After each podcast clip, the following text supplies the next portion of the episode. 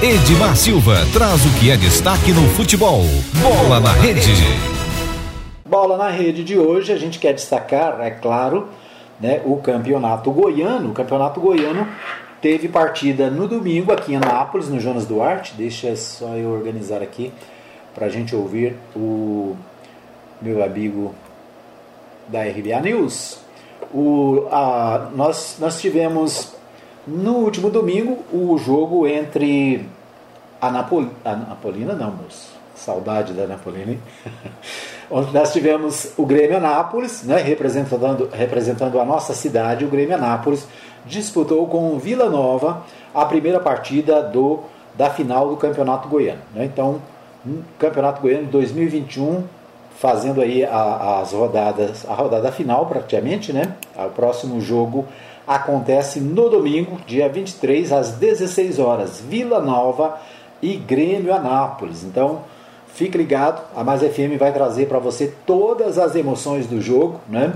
A partir, é, possivelmente ali das, das 3 da tarde, já no pré-jogo, com a equipe é, página Resumo de Notícias, meu amigo Matheus Souza e o Antônio Silvio trazem todas as emoções, né, os bastidores, tudo que acontece aí nessa semana decisiva para o Grêmio Anápolis. Aliás, eu falei Jonas Duarte, não é no Jonas Duarte, é no Onésio Brasileiro Alvarenga, né? Jonas Duarte foi domingo passado. O jogo de domingo ficou um para o Grêmio, um para o Vila Nova, ou seja, tá tudo igualzinho, né? Ninguém tem vantagem, é claro, né? Estava ouvindo a mídia de Goiânia ontem, o pessoal de Goiânia disse que o Vila vai ser campeão, que o Vila tem, né? É, é melhor, não sei o que tal. Mas, né? Anápolis pode ter um novo campeão goiano em 2021 e a gente está aqui, né? Sem modéstia, vestindo azul e branco, torcendo pela cidade, né? Torcendo pelo Grêmio Anápolis. Eu nunca pensei na minha vida que eu ia torcer por uma raposa, né?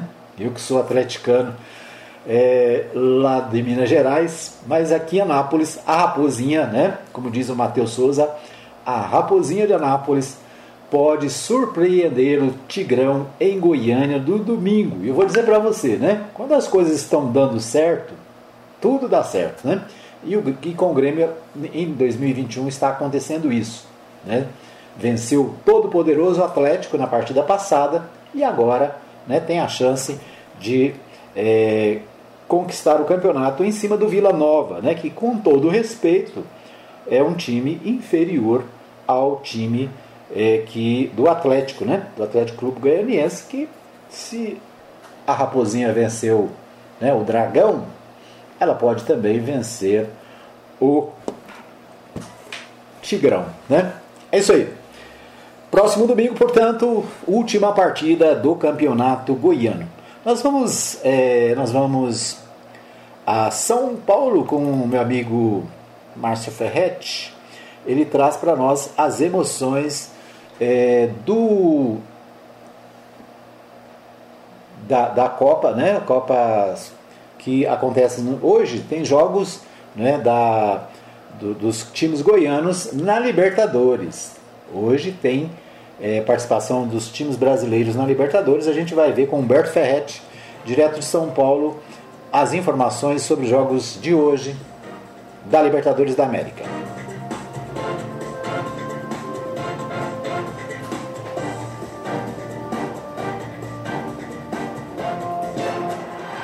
RBA News Esporte.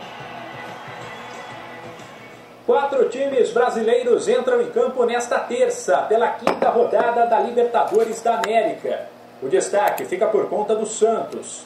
Depois de estrear com duas derrotas e ser considerado praticamente eliminado, o time engatou duas vitórias, uma sobre o poderoso Boca Juniors, e agora pode assumir a liderança do grupo, pelo menos de maneira provisória, se vencer o The Strongest fora de casa, às 7h15 da noite, no horário de Brasília. Na Vila, o Santos goleou a equipe boliviana por 5 a 0. Mas agora a situação é diferente. Isso porque o Alvinegro terá que encarar também a altitude de 3.600 metros de La Paz. Algo que o técnico Fernando Diniz considera um total absurdo. É algo meio desumano, fazer uma crítica severa a isso, porque é uma vantagem competitiva que não deveria ter. O, o jogo muda completamente. Então você, o seu maior adversário, passa a ser altitude e você não tem como se preparar adequadamente para o jogo. A gente tenta diminuir os efeitos nocivos e muito agressivos que a altitude tem. Então o Santos já está se planejando já há um tempo para fazer isso. O departamento médico, o departamento de fisiologia. Mas mesmo assim a gente sabe que a gente vai ter um desgaste muito grande, muito exagerado na altitude, o jogo muda completamente. Jamais a gente poderia jogar nesse tipo de altitude. Não tem, não tem sentido esse tipo de coisa. Então assim, caberia as autoridades do futebol rever. Eu sei que isso todo mundo fala muito tempo, mas quanto mais gente falar, e se indignar, é uma chance de poder mudar. Também às 7h15 da noite, o Palmeiras recebe o Defensa e Justiça da Argentina, no Allianz Parque. A situação do Verdão é bem mais confortável. Único time com 100% de aproveitamento até agora na Libertadores. Ele já está classificado para o mata-mata e busca fazer a melhor campanha, no geral, entre os 32 participantes. Como o foco está na decisão do Paulistão Sicredi, o Palmeiras deve atuar com reservas. Os outros dois brasileiros que entram em campo nesta terça pela Libertadores jogam em casa e às nove e meia da noite. No Maracanã, o Fluminense precisa apenas de um empate contra o Júnior Barranquilla, da Colômbia, para garantir a vaga nas oitavas. Já no Morumbi, o São Paulo, se vencer os argentinos do Racing, estará classificado.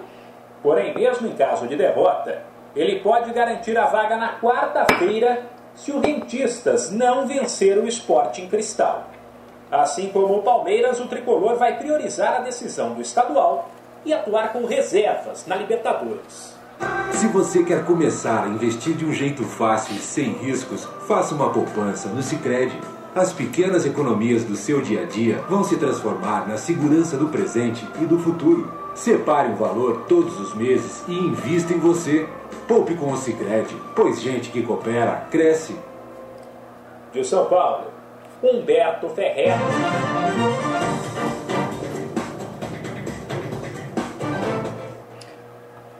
Muito bem, nós ouvimos aí Humberto Ferretti, direto de São Paulo, trazendo as informações sobre a Copa da Libertadores aqui no Bola na Rede da Rádio Mais FM. Você ouviu Bola na Rede.